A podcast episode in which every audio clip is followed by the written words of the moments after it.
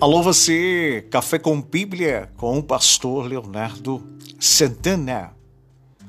Que bom ter você aqui conosco, que alegria do nosso coração. Estamos aí vivenciando uma série falando sobre os episódios, falando sobre amigos, amizades, amizade à prova de fogo. E hoje gostaria de falar com você sobre amigos de Deus. Tiago capítulo 4, verso de número 4. Infiéis, não compreendeis que a amizade do mundo é inimiga de Deus. Aquele que, pois, quiser ser amigo do mundo, constitui-se inimigo de Deus. Texto forte da Bíblia Sagrada aos nossos corações, mas quero ressaltar com você sobre amigos de Deus. Você é amigo de Deus? Não podemos viver sozinhos. Precisamos de amigos, não é isso? Precisamos nos relacionar. Identificamos isto através de vínculos e chamamos isso de amigos. Pessoas que nos entendam e participam dos nossos momentos não podemos esquecer de que Deus é uma pessoa real e que deve ser o maior e melhor amigos, amigo.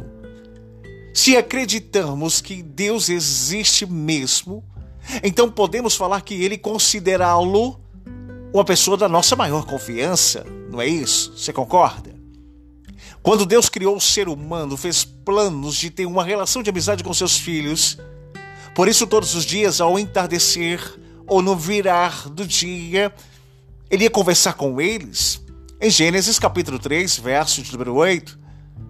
Mas com a queda da humanidade, por causa do pecado, e a palavra pecado significa errar o alvo, as pessoas passaram a ser traidores, atrevidos, enfatuados, mais amigo dos prazeres do que amigo de Deus, diz Timóteo Segunda Epístola a Timóteo, capítulo 3, verso de número 4. Por isso é tão difícil existir amizade verdadeira, pois se deixamos o maior de mais fiel de todos os amigos, quanto mais em relação às pessoas comuns e contraditórias como nós mesmos. Você é amigo de Deus? Vamos refletir sobre dois homens que a Bíblia diz terem sido amigos de Deus. O primeiro que eu quero mencionar com você é Abraão. Tiago, capítulo 2, verso de número 23. E se cumpriu as escrituras, a qual diz: Ora, Abraão creu em Deus, e isso lhe foi imputado para a justiça, e foi chamado amigo de Deus. A vida de Abraão está registrada no Gênesis. No Antigo Testamento, em todo o tempo da lei se destaca como o primeiro homem a ter a fé verdadeiramente com o desejo de se aproximar de Deus. Por isso, o Senhor chamou Abraão, meu amigo. Registro esse está em Isaías, capítulo 41, verso de número 8. Abraão conversava com Deus em Gênesis capítulo 12, verso 1. E o Senhor contava tudo o que fazia para com ele. Tanto que essa afirmativa está lá nos Cavalhares de Manri, no capítulo 18, verso 17 e 18, quando ele está sentado à porta da tenda e ele avista a chegada diante dele de três homens. Pois com esses tinha uma aliança. Em Gênesis, capítulo 15, verso de número 18. Até mesmo o nome de Abraão foi escolhido por Deus, sabia? No capítulo 17, verso de número 5 vivia em oração e intercedia pela sua família ao Senhor. Em Gênesis capítulo 18, verso 22, e é extensivo ao verso 33.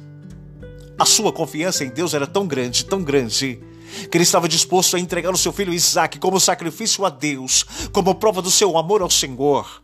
Vejamos isso lá no capítulo 22, do verso 1 ao verso 19, é um tipo de Cristo.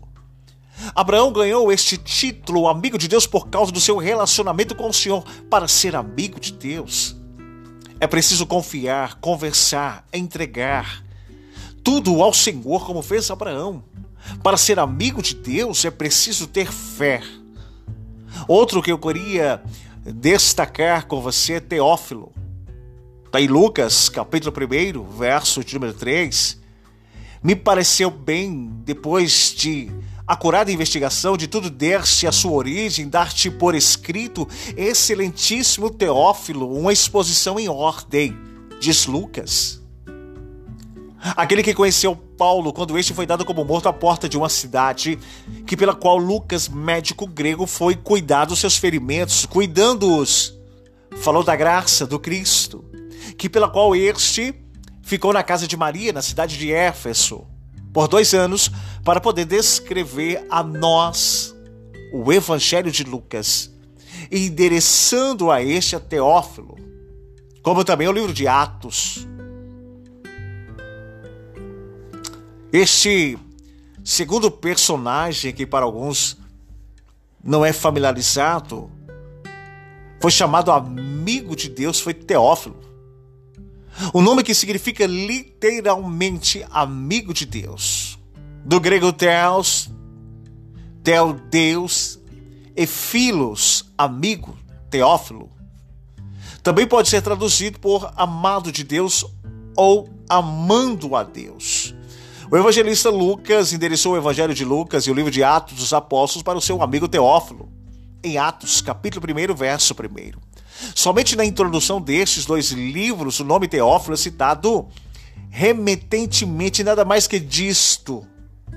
Existem três teorias sobre a pessoa de Teófilo.